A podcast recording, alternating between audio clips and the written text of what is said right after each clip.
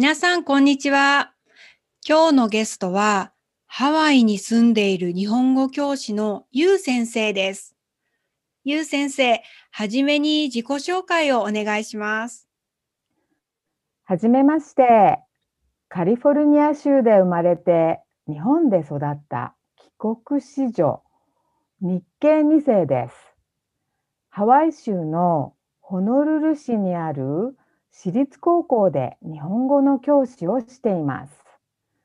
夫と子犬と暮らしています。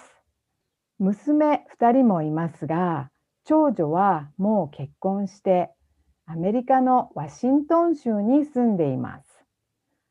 2人目の娘はもうすぐオハイオ州にある大学を卒業して仕事を始めるので私と夫は英語で言うと empty nester つまり巣が空っぽになった鳥のお父さんとお母さんみたいな感じですね。その表現いいですね。以前は日本とアメリカの会社のコンサルタントやエンジニアの仕事をしていましたが、教える仕事がしたかったので、15年ぐらい前から小学校から大学院まで日本語を教えてきました。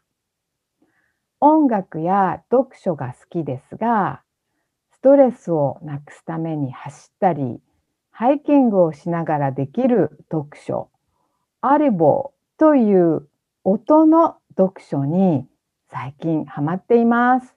どうぞよろしくお願いします。はい、よろしくお願いします。今日はゆう先生にハワイについて話してもらおうと思います。あこさんはハワイに行ったことがありますか？はい、私は15年ぐらい前にワイキキに行きました。友達がワイキキで結婚式をしたので、みんなで行ったんです。海が綺麗だったし、食べ物がとても美味しかったです。特にホテルで食べる朝ごはんがとっても美味しかったというのを覚えています。そうですか。ハワイに住んでいる人たちにとっては、ワイキキは日本の銀座みたいなところであまり行かないんですよ。そうなんですね。ワイキキは本当に観光客が多くて、観光地っていう感じがしました。ゆう先生は観光でハワイに行っているわけではなく、ハワイに住んでいるので、観光客とは視点も違うと思うんですが、はじめにハワイってどんなところか教えてもらえますか？はい。ハワイ州はアメリカの中でも一番若い50番目に州になったところです。アコさんが言ったワイキキがあるホノルルという町はハワイの州都、つまりハワイ州の中心の町です。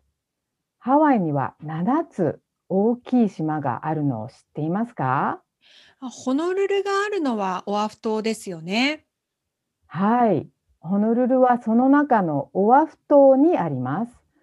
雨が多くて静かなカウアイ島、島の中に信号が一つもないモロカイ島、パイナップル畑が多いラナイ島、無人島、つまり人が住んでいないカホーラベ島、ひょうたんのような形をしたマウイ島、そして今も火山が爆発しているハワイ島があります。それぞれ魅力があって素敵な街です。機会があったらぜひ他の島にも行ってください。いいですね。オアフ島は人口も多いですが観光客も多いです。ハワイは残念ながら観光業以外の産業がないのでこれからどうするのか州のリーダーが考えているところです。きれいな空気と自然がありますが物価や家賃が高いのでなかなか住むのは大変なんです。ハワイ州の総人口は約140万人で、日本の沖縄県と同じぐらいです。人種のるつぼ、melting pot と言われています。アメリカで白人が少数派少ないのはハワイだけじゃないでしょうか。レストランに行っても白人の人がお箸を上手に使ってローカルのプレートランチを食べているところをよく見かけますよ。へえ。ハワイというと、ウクレレとかフラダンスとかサーフィンのイメージもありますけど、ユウ先生はそういうのは何かやってますか？はい、一応全部制覇しましたが、どれもあまりハマれなくて、特にサーフィンはパドリングでボードを沖に押していくんですが、波を待っている間に気持ち悪くなってしまうのでできませんでした。ウクレレはコードをあまり知らないので練習しないとダメですね。私は趣味でチェロを少し弾くことがあるんですが、チェロもウクレレも練習しないと指の皮が柔らかくなってしまってできなくなってしまうんです。ダメですね。そうなんですか。今は日本からハワイへ観光で行く人がたくさんいますけど、昔はハワイに住んでいる日本人も多かったと聞きました。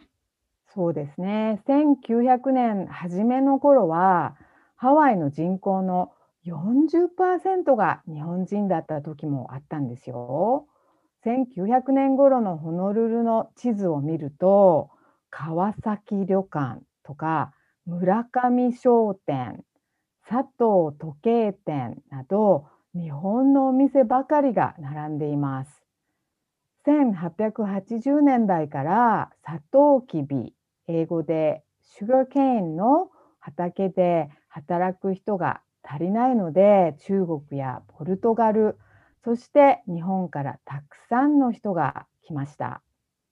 私の生徒も顔はあまり日本人じゃないのに名字が比嘉、金城、中村とか多いですよ。そういえば、あこさん、日本の最初の総理大臣の名前覚えていますか？えー、伊藤博文さんですよね。はい。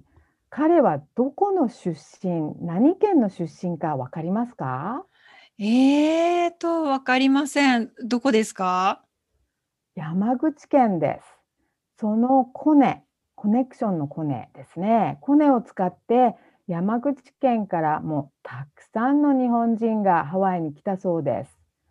日系人、つまり Japanese American のことですね。